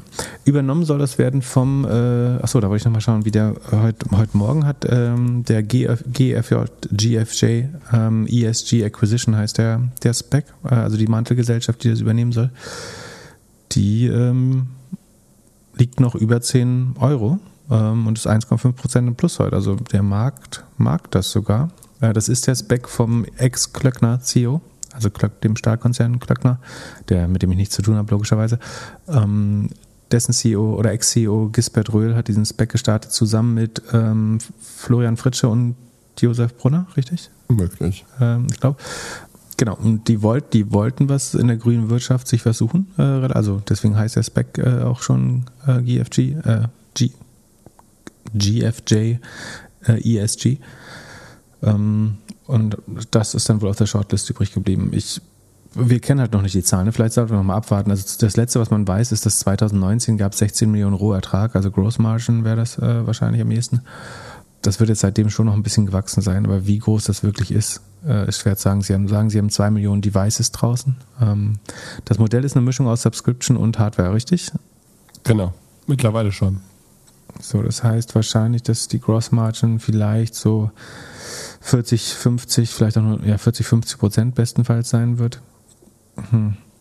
Und sie verkaufen, sie haben Stromtarif auch. Also sie haben gesagt, 2018 haben sie auf Anoa angekündigt, dass sie in Strom reingehen werden, weil das eben ein Riesenmarkt ist äh, im Vergleich zu jetzt irgendwie Heizungssteuerung. Ähm, also es gab viele Pivots, würde ich sagen, viele. Äh, der, der letzte CEO ist ein ähm, Hired Gun, äh, Antonius Bauten aus den Niederlanden, der vorher mal ganz früher mal bei Philips VP war und dann Holiday Check und für viele Private Equity Firmen so ja, Hired Gun äh, Aufräumer, würde ich vermuten, ähm, CEOs. Äh, ich bin gespannt. Sieht von außen nicht so aus, als wäre es super dynamisch gewachsen, aber das werden wir dann eben erst, wenn das Deck draußen ist. Wir haben das, falls das irgendjemand gesehen hat, irgendwo öffentlich. Äh, also man muss uns das nicht durchstechen, aber wenn es irgendwo öffentlich ist und wir es übersehen haben, kann man es uns gern schicken. Ähm, genau, und dann, äh, dann gab es noch, äh, die, die Namen sind in einem anderen Kontext, das, äh, wir sind schon relativ spät heute, das verlinken wir einfach nur. Die Kapital hat über Gropius, äh, das schreibt sich so wie der Bauhaus Gropius, ähm, äh, nur mit einem Y statt einem I. Ähm, auch da sind die gleichen Spec-Sponsoren ähm, im Aufsichtsrat und als Investoren beteiligt gewesen. Ähm, da scheint man sich jetzt sehr uneins äh, zu sein unter den durchaus umtriebigen ähm, Gesellschaftern. Und ähm, um das zu toppen, kommt jemand Umtriebigeres äh, um die Ecke. Und zwar wird Christian Angermeier die Firma 350 äh, Millionen bewerten. Die wollen irgendwie das modernste Haus oder ein sehr modernes Haus bauen. Ähm, und das erste Gebäude wird im Q1 vielleicht mal gebaut, äh, wenn es gut geht. Äh, trotzdem ist die Firma jetzt 350 Millionen wert mit der neuen Bewertung. Auch die ja, wird sicherlich. Das ist jetzt ein Bauunternehmen mit der Bewertung einer Tech-Firma. Ja, die bauen, bauen ein digitales Haus. Ähm, das ist Tech natürlich und nicht Bauunternehmen, äh, du Frevler. Ähm, also aber so, wie so, so, wie man den Investor kennt, sind die äh, in kürzester Zeit entweder auch gespeckt oder in Nasdaq. Das hat äh, Kaspar de Bierschlenk für die Kapital aufgeschrieben. das müssen wir jetzt nicht in Tiefe behandeln, was da der Fall ist. Wenn die Tato-Zahlen kommen, dann schauen wir uns das noch auf Basis von Zahlen an. Bis jetzt war das alles sehr premature. Aber es fühlt sich ein bisschen teuer an, für mich, finde ich. Und äh, dann sehe ich hier, Wall Street Online verdoppelt äh, Wertdepots. Was ist das? Genau. Äh, Wall Street On Online ist die Mutter, also auch börsennotiert, ähm, ein, also war mal ein Content-Portal ähm, oder äh, eine Holding, die viele Content-Portale im Börsenbereich hält, hat aber auch ein eigenes Trading-Angebot mit Smart Broker. Ähm, die haben ihre Kundenanzahl jetzt auf 200.000 ähm, erhöht. Insgesamt haben wir 42.000 Wertpapierdepots, da sind, glaube ich, von so einer VW-Bank-Tochter noch welche drin. Aber die Smart Broker selber ähm, hat 200.000 jetzt. Das ist eine Steigerung von nahezu 120.000 Depots, äh, sagt man, und damit 140 Prozent Anstieg im Vergleich zum Vorjahr. Dafür, dass äh, man hat da übers Jahr so ein bisschen Wachstumsschmerzen gemerkt, also dass die Depotanträge nicht ganz so schnell durchgehen, wie sie hätten können. Und dafür äh, ist das schon noch erstaunliches Wachstum. Aber das ist eben 2021. Ob das jetzt auch so dann so weitergeht, 22, weiß man nicht. Aber für 21 waren das eigentlich ganz gute Zahlen. Die Assets under Custody, also das AUM, das verwaltete Vermögen, ist auf um 105 Prozent auf 8,8 Milliarden gestiegen. Kurz gucken, wie die Aktie reagiert hat. Die hat dem Markt heute standgehalten. Also ist fast un, ja, fast unverändert, ähm, aber es war eben auch ein, äh, nicht der beste Tag heute. Von daher tendenziell positiv. Ähm, ich habe leider das Sheet nicht mehr, wo ich die mal alle verglichen habe. Ich glaube, wenn die, wenn die Ganzjahreszahlen raus sind, vergleiche ich nochmal FlatEx, Robinhood und so weiter ähm, bei den Customer Acquisition Cost. Äh, sieht, aber insgesamt sind es erstmal ganz gute Zahlen, ne? also deutlich mehr als verdoppelt. Ähm, ist, ist natürlich spannend, auch für das extrem gute Jahr. Und was hat Aldi in England jetzt Neues erfunden? Die haben äh, quasi das gleiche oder sehr ähnlich gemacht wie Amazon, also ein ähm, Cashierless Store, Shop and Go heißt es. Also du packst einfach deine Sachen ein, du brauchst äh, die Aldi-App dazu, aber du packst deine Sachen ein und kannst gehen, ohne dich an die Schlange zu stellen. Die bei Aldi ja sowieso nicht besonders lang war in der Regel normalerweise, aber da geht es vielleicht eher um die Personalkosteneinsparung als um die wirkliche Zeiteinsparung, weiß man nicht. Ähm, aber es gibt, also so wie Amazon Go jetzt äh, Aldi Shop and Go, ähm, erstaunlich schnell, ehrlich gesagt. Hätte ich nicht gedacht, dass das so schnell geht. Scheint auch auf eigener Technologie äh, zu beruhen. Krass. Also ich glaube nicht, ich habe nicht gesehen, dass sie es mit Amazon umsetzen. Sekunde. Man spart die Person an der Kasse, das ist immer spannend. Ähm, man kann das, äh, es wird die, das Legen in den Warenkorb wird mit einer Kamera, wenn ich das richtig äh, sehe, überwacht. Ähm, das ist alles super privacy-konform und bla bla bla. Äh, es gibt vielleicht noch so einen, sagen, einen Hilfemitarbeiter oder so in der Filiale und jemand, der die Dinger, äh, die Regale einräumt, aber es gibt quasi keine Kassiererin äh, mehr. Ja, es gibt vor allem halt so einen Security-Check, der wahrscheinlich jeden fünften Wagen rauswinkt und nochmal kontrolliert. Ja, wenn du es mit der Kamera äh, machst, dann kriegst du es eigentlich relativ gut hin. Also äh, die Kamera ist ja am, am Regal. Also du, wahrscheinlich überprüft man gar nicht, ob du es in den Wa Wagen packst oder äh, das kann man vielleicht wieder mit nee, RFIDs sind zu teuer, glaube ich, um das an jeden, jedes Produkt dran zu machen. Aber also schaust eher, ob ein Kunde was aus dem Regal nimmt. Ähm, dann kann man es vielleicht noch stornieren. Es ist nicht so, dass die Leute das selbst abscannen müssen im Telefon. Legst einfach die Sachen alle in. Das wäre ja bescheuert. Es dauert ja zehnmal so lange wie. Äh, warte mal.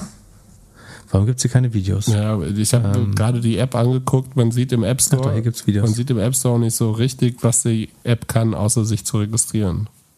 Nee, ich glaube, man braucht nur zum Payment, äh, also man loggt sich ein, also man äh, macht die Tür auf dem Handy, dann kauft man einfach ein, wie man will. Das wird gefilmt, was man aus dem Regal holt. Ähm, dann kriegt man eine Rechnung Nee, ich glaube, äh, ich glaube, man kann es nur mit ganz vielen Personen machen. Das ist natürlich äh, doof, wenn du mit 14 Kindern einkaufen willst. Aber ich glaube, nee, so funktioniert das. Aber ich meine, das eigentlich spannend ist natürlich neben der Personalkostenersparnis und der Zeitersparnis, wobei ich die gar nicht für so groß halte, ehrlich gesagt, äh, bei, bei Aldi. Ähm, was ist der, der wichtigste Bestandteil oder einer der wichtigsten? Daten wahrscheinlich. Genau. Du siehst erstmals, also weil du brauchst die App, du brauchst deinen Account, um zu shoppen. Du siehst erstmals, was jeder Kunde shoppt. Und du kannst halt sagen, die Nordpack-Butter ist nicht die, die du willst, du solltest stattdessen die Weinstefan oder Lurpack nehmen. Aber ist das ähm, bei Aldi so relevant? Ich meine, das Sortiment ist doch so optimiert schon. Glaubst du, dass sie dann damit Tests machen würden? Oh, vielleicht. Ja. Am Ende legen die machen, da geht es ja hauptsächlich um den Preis. Und wie ja, sie es verhandeln. Ich wäre dabei, dass es ich glaube, das ist für andere tatsächlich noch wichtiger, äh, weil Aldi jetzt einen relativ geringen Markenanteil hat. Also der ist nicht null, aber relativ gering. Ähm, was ein Nachteil ist, wenn du nicht, also für Aldi ist es dann eigentlich schwer, so eine Art Ad-Marketplace. Aber Walmart ist ja, wenn du willst, ein großer Ad-Marketplace. Ne? Da alle bezahlen ähm, dafür, irgendwie in der, im richtigen Gang zu stehen, möglichst nah an der Kasse, möglichst viel Sichtbarkeit, die richtige in Augenhöhe oder in Quengelhöhe ähm, zu sein.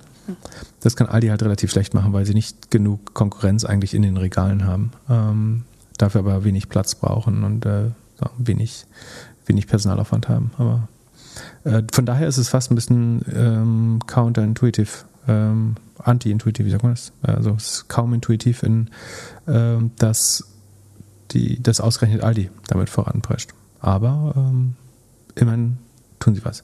Und ich meine, ein anderer Vorteil ist, dass du, ähm, würde ich annehmen zumindest, ähm, die Frage ist, sind die, Waren, die, die Ladenöffnungszeiten da noch relevant? Ähm, die begründet man ja mit Angestelltenschutz, wenn ich mich nicht irre. Zumindest in, in Deutschland. Zumindest in Deutschland. Und man kann natürlich sagen, so kann man 24-7 äh, das aufmachen. Das ist letztlich ein großer, ähm, also die Frage ist, wie definierst du einen Unterschied zwischen einem Supermarkt und einem aufgestellten Automaten, aus dem ich Drinks rausziehe? Naja, das ist dann vom System her nicht. Aber du brauchst immer noch eine Person, die den ganzen Käse wieder ins Regal stellt. Ja, die Frage ist, wie, ob das, ob das morgens um fünf nicht reicht. Ähm, oder morgens um sechs. Ja, lässt den Laden so, eigentlich ganz geil, lässt den Laden so lange offen, bis die Regale leer sind. Genau, zum Beispiel. So, lass mal ah, kurz. Aber es tut sich was im Lebensmitteleinzelhandel, immerhin. Ja, lass mal kurz unseren Disclaimer einspielen und dann über die Hut Group Earnings gehen. Folge 111 haben die beiden Jungs sich was ganz hier Besonderes ausgedacht. Es handelt sich hierbei nicht um Anlageberatung. Man sollte aufgrund des Gehörten keine Kaufentscheidung oder Verkaufsentscheidung zu Aktien und anderen Wertpapieren treffen. Die beiden Podcast-Hosts, der Fips und der Pips, können die Risikodispositionen von euch nicht einschätzen. Es besteht zudem das Risiko eines Totalverlusts, vor allem wenn man irgendwelche Specs oder Hebel oder sonst so einen Schwachsinn macht. Ihr solltet also ja immer, immer euer eigenes Research machen. Das mache ich ja auch. Und tragt selbstverständlich eure eigenen Entscheidungen. Solltet ihr dennoch hier irgendwas machen, aufgrund von dem Schwachsinn, den die beiden Deppen da erzählen, denkt dran, ihr handelt immer in eurem eigenen Risiko und könnt unmöglich die Jungs für irgendwas ja, haftbar machen. Also echt alles euer eigener Scheiß da. Das Ganze könnt ihr nochmal auf Hochdeutsch lesen, äh, auf doppelgänger.io slash disclaimer. Die Hut Group. Hast du Zahlen für uns? Die The Hut Group. Die müssen nur zum Halbjahr reporten, haben aber fürs Q4 schon mal ein Trading Statement, also den aktuellen Verlauf des Geschäfts, äh, herausgegeben. Die Zahlen sind gar nicht so schlecht, äh, wie man denken würde. Die Aktie ist trotzdem 10% runter. Sekunde sind es noch 10. Ja, also hat heute mit 10% im Minus geschlossen. Ähm, Grund ist, dass sich das Wachstum verlangsamt. Das ist nach Corona ja aber nicht ähm, besonders äh, überraschend. Im Q4 sind sie, ist das Beauty-Segment, also The Hut Group macht ähm, Nahrungsergänzung, Beauty, also äh, Schönheitskram, äh, hat ein On-Demand und ein Ingenuity-Segment. Ingenuity wiederum ist die, deren eigene Software, also ein bisschen wie die About You-Strategie, würde ich sagen. Das ähm, wird sehr ähnlich verkauft. Ähm, Beauty ist mit 37% gewachsen, äh, Nutrition, also Nahrungsergänzung, mit 8%. Das ist deutlich langsamer als zuvor. Man gibt die Zweijahreswachstumsrate mit an, um zu zeigen, äh, dass das wiederum ganz gesund ist. Aber gerade daran sieht man auch, wie sehr es sich verlangsamt hat. Ähm, und man muss dazu sagen, dass teilweise anorganisches Wachstum dabei ist. Also sie haben Firmen hinzugekauft, um äh, überhaupt sagen, diese, diese Anstieg zu schaffen. Positiv ist wahrscheinlich, dass das Ingenuity, also die ihre Software-Tech-Sparte, mit 100, über 100 Prozent wächst, 111,1 Prozent. Insgesamt aber nur 15 Millionen Umsatz macht im Q4. Also die Runrate wären 61 äh, Millionen. Das ist im Vergleich zum Gesamtjahresumsatz von 2,2 äh, Milliarden jetzt nicht unheimlich viel. Also die Tech-Sparte ist eigentlich viel zu klein. Ähm, die Zahlen sind nicht so schlecht wie erwartet, aber der Ausblick fürs nächste Jahr äh, ist relativ schlecht. Sie glauben, dass sie nächstes Jahr nur noch 22 bis 25 Prozent wachsen werden. Bin ich gespannt, ob sie das überhaupt schaffen. Ähm, ehrlich gesagt, ähm, die, die Aktie ist nicht mehr geliebt. Ich glaube, wir haben die äh, relativ früh mal äh, verrissen oder doof gefunden. Ähm, die hat zwei Drittel, äh, drei Viertel verloren, ist noch bei 1 von 67 oder 167 Pence, war am Höhepunkt bei über 600, glaube ich, 680 sogar. Ähm, also ist sehr, sehr gut runtergekommen. Die Zahlen waren jetzt nicht noch schlechter als erwartet. Ähm, aber auch nicht gut. Äh, auch da ist das Problem so ein bisschen, man konnte in diesem eigenen Tech- und Software-Segment nicht die Transparenz schaffen, die nötig wäre, dass Leute daran glauben, dass man da eine erfolgreiche Software-Sparte aufbaut. Das heißt, man befürchtet so ein bisschen, dass das teilweise verbundene Unternehmen sind oder äh, nahestehende Unternehmen, die da in diese Software-Sparte mit, mit äh, reingeht und dass man das nicht langfristig wirklich so steigern kann. Äh, das wäre zumindest meine Angst. Ähm, von daher ähm, und äh, ist weiterhin negativ ähm, auch wächst eigentlich nicht schnell genug, wenn sie jetzt nächstes Jahr nur mit 22 Prozent wachsen. Wir haben jetzt nicht die Volljahreszahlen, aber letztes Jahr, die letzten zwölf Quartale vollen, die reported wurden, hatte man eine negative Profitmarge von 30 Prozent, negative Operating Marge von 16 Prozent.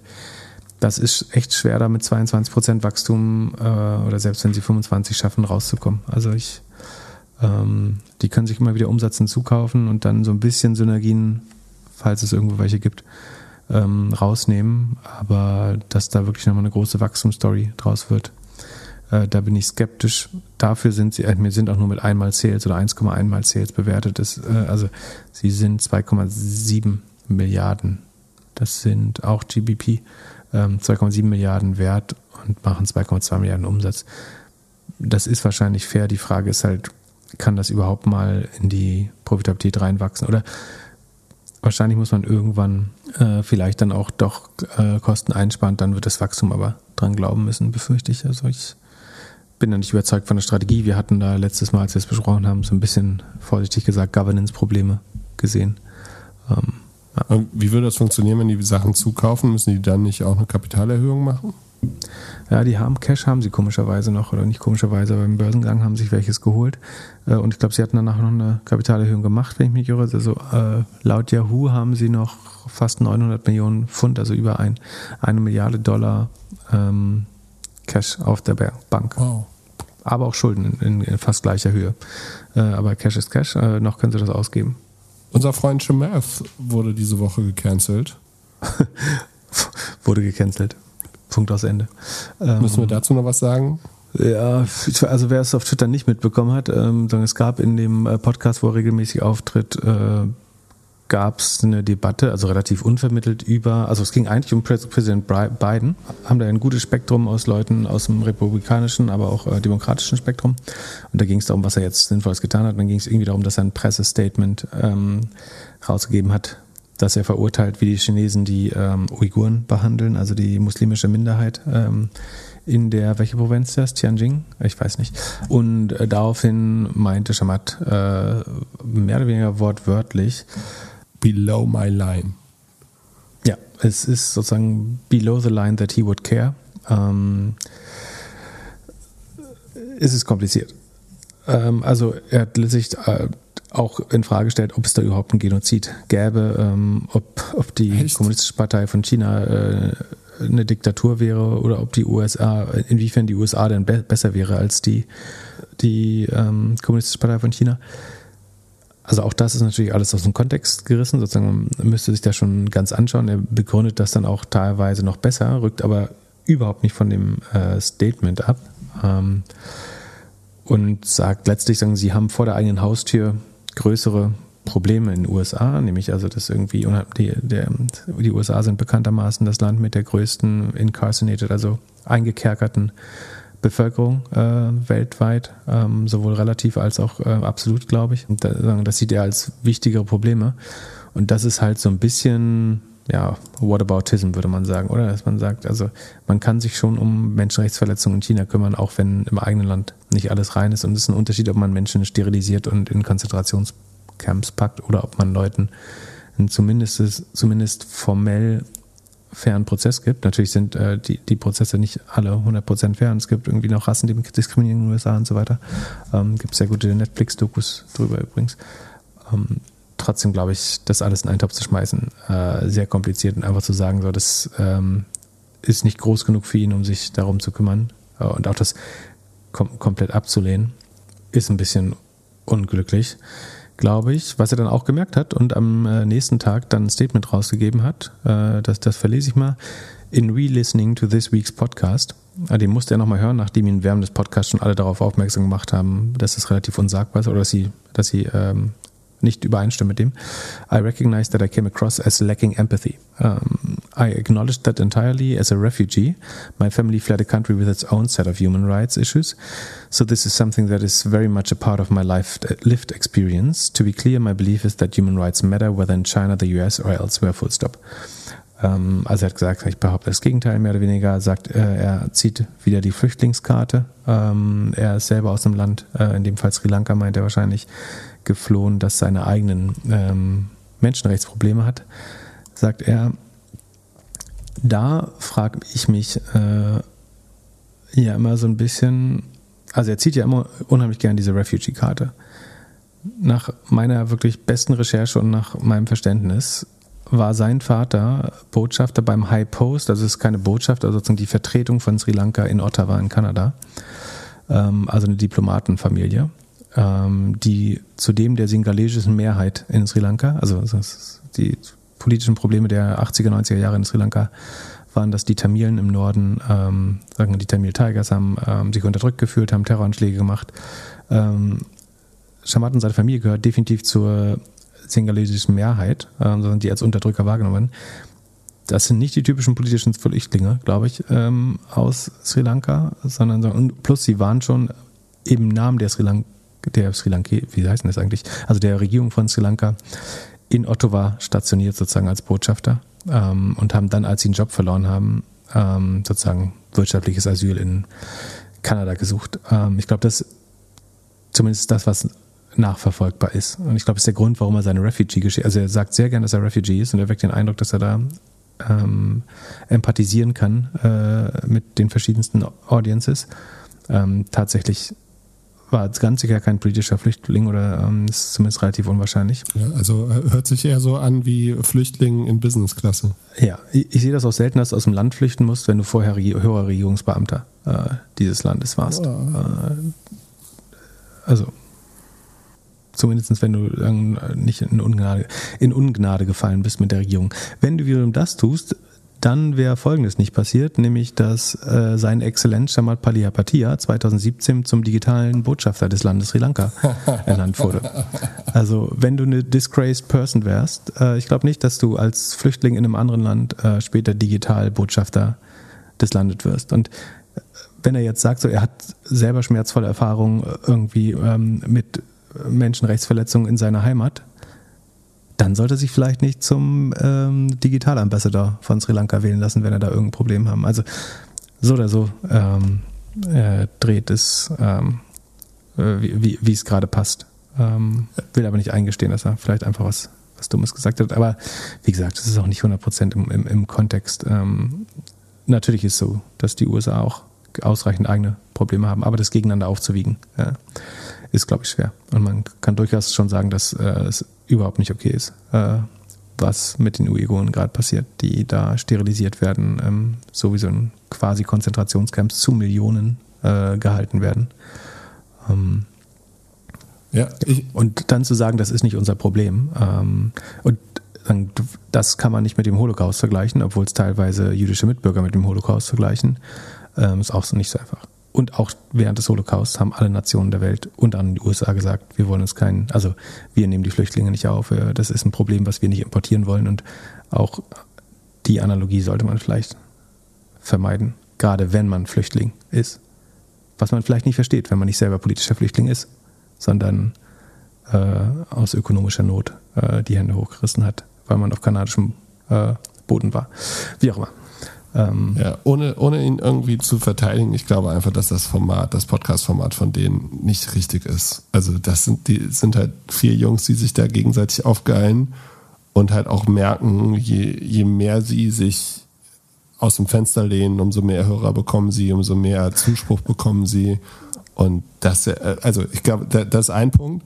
Und zum anderen habe ich mich daran erinnert an ein Interview, ein Podcast. Kannst du den zweiten Punkt behalten? Ja. Weil dann würde ich gerne was zum Essen sagen ich gebe dir recht und äh, trotzdem ist nicht so einfach, glaube ich. Ich glaube, dass du 100% recht hast, dass sie sich gegenseitig und äh, durch den Feedback-Cycle von Social Media radikalisieren, äh, sagen, weil die sehen, das kommt gut an und das polarisiert und das bringt Coverage, wie man jetzt gerade wieder sieht. Also das ist vielleicht Coverage, die zumindest Shamat nicht wollte, weil sein, sein äh, 10% Anteil ähm, äh, Basketballteam, die Golden State Warriors, sich distanzieren, weil sich bestimmt Investoren äh, distanzieren und so weiter.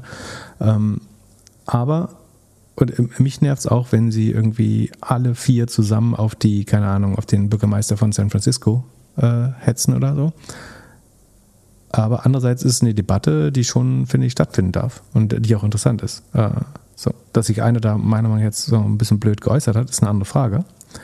Ähm, aber dann, dass sie sich zu viert unterhalten und auch obwohl sie regelmäßig Poker spielen zusammen, trotzdem auch über Themen wirklich brutal anderer Meinung sind. Das finde ich schon, sollte auch stattfinden. Ja, das glaube ich auch, aber ich finde, sie sind schon ein bisschen too much und Jason ist ja auch sehr gut daran, die Jungs nochmal so ein bisschen mehr zu pieksen. Also es ist schon, es ist schon gutes Entertainment. Dass er da über die, äh, dass er so als Charakter, und da komme ich jetzt zum zweiten Punkt, der hatte 2019 einen äh, Recode Decode Podcast mit Kara Swisher. Und da hat er darüber gesprochen. Mit der du heute auf Twitter geflirtet ja, hast. Da, das, da erzähle ich die Entstehung. Ich habe noch eine traurige Wahrheit für dich, aber bitte. Da erzählt er in dem, äh, in dem Podcast, dass er halt so in Identity Crisis gerade war und halt auf der Suche nach Happiness und ich glaube, das kommt halt auch noch dazu. Ne? Der Typ ist. Als er bei Facebook die Höllenmaschine gebaut nee, hat? Oder? als er seinen Fonds hat und dann alle Leute wieder rausgeworfen hat und dann wieder sich von seiner Frau scheiden lassen und bla bla bla bla bla. Komplette Midlife-Crisis. Und ja, ist es wieder soweit, meinst du? Könnte mir es schon vorstellen der Tech-Aktien-Crash äh, kann ihm auch nicht gut getan Ja, und er ist ja auch vorher schon. Und die Spec-Performance der letzten Jahre. Ja, und was er vorher da, ich habe die, die Folge habe ich mir jetzt nicht mehr angehört, weil ich irgendwie auch keinen Bock mehr drauf hatte, aber vorher hatte er auch immer so Sachen irgendwie mit seinen Pullis und alles gemacht.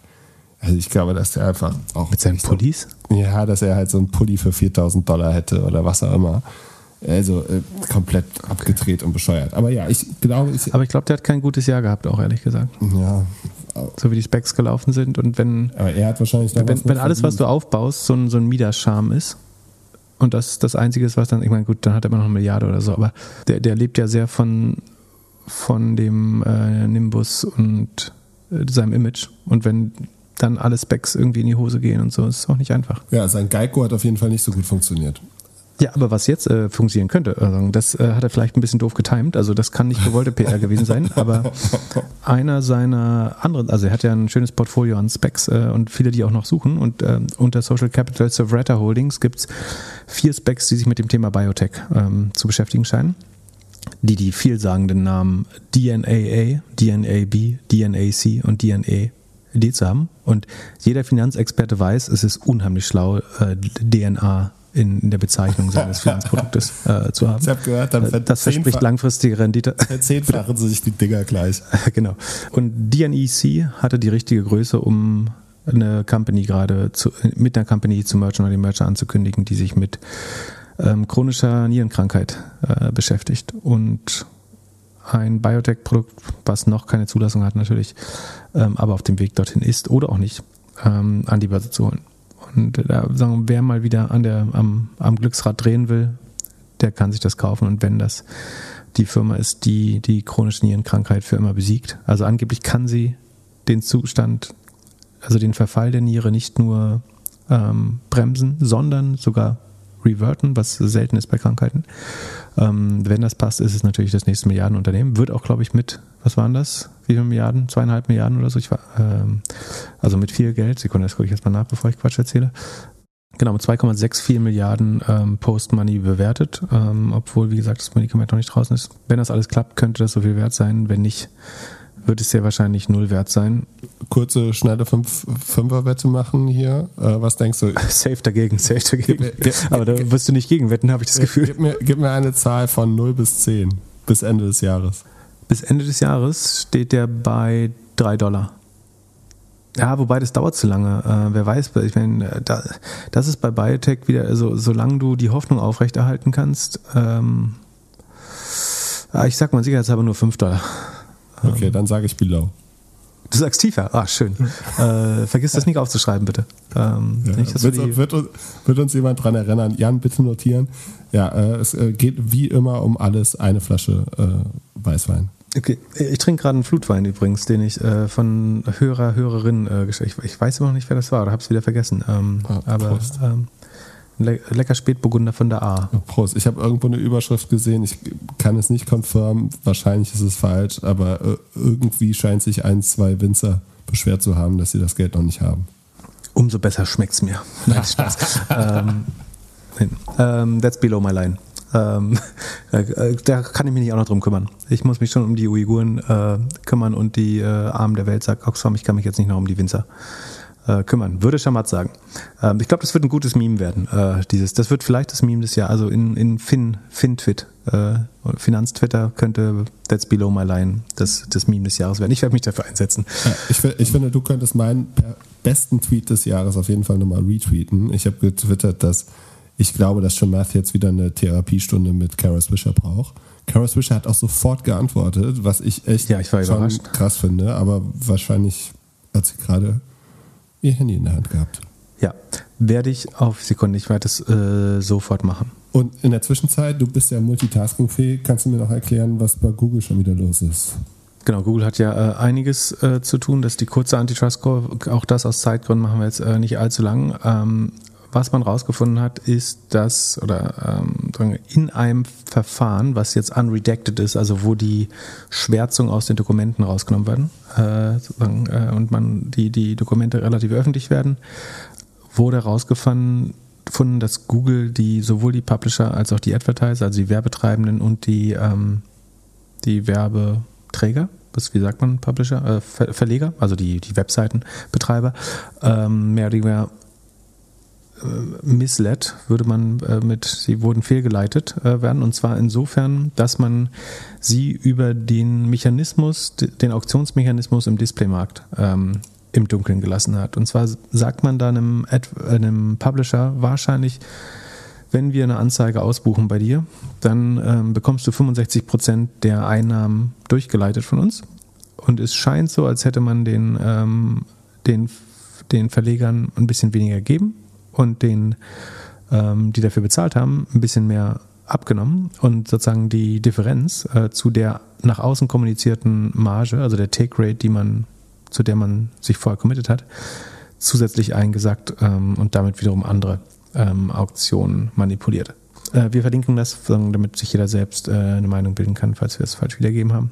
Ähm, aber auch da schaut man jetzt ähm, nochmal tiefer rein. Und es ist tatsächlich sehr intransparent, allein schon, weil Google komplett vertikal integriert ist im Display-Ökosystem, also so die, die Demand-Side and Supply und Supply-Side-Plattform und die Ad-Exchange gehört ihnen ähm, über DoubleClick äh, und den Ad-Server ähm, äh, und die Ad-Exchange. Und damit ist es unwahr. Und es gab ja Tests, dass, äh, ich glaube, wer war das? Die New York Times oder wer hat, oder Washington Post hat mal Werbung auf ihrer eigenen Seite gebucht und ist bei weitem nicht bei dem rausgekommen, was ihnen versprochen wurde bei Google, ähm, ohne dass es weitere Intermediäre gegeben hätte, in dem Fall angeblich. Ähm, das wäre der einfache Test. Du buchst deine eigene Anzeige einmal und schaust, wie viel du bezahlst und wie viel dafür bekommen hast äh, für eine gewisse Page Impressions. Und ähm, das, da scheint es Diskrepanzen zu geben, äh, hat man jetzt herausgefunden. Und dann ähm, gab es noch einen Hack bei Crypto.com. Ähm, da fehlen 15 Millionen in Ether äh, auf der Plattform.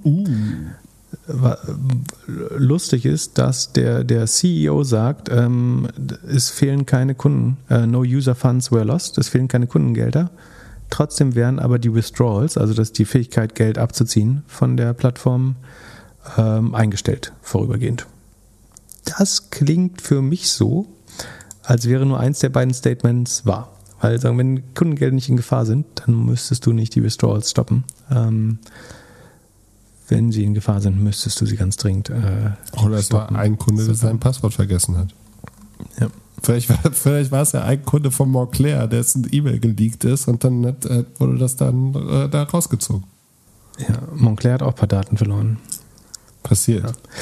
So, jetzt haben wir die ähm, kompromittierende Frage nicht mehr geschafft, äh, aus Zeitgründen und müssen verschieben, obwohl wir sie angekündigt oh, haben. Ah, schade, schade, schade. Nehme nehm ich das richtig an, da sie verschwunden ist aus? Genau, ich, ich habe sie in die 112 verschoben. Pip, ich wünsche dir einen schönen Tag. Was für ein, was für ein Cliffhanger.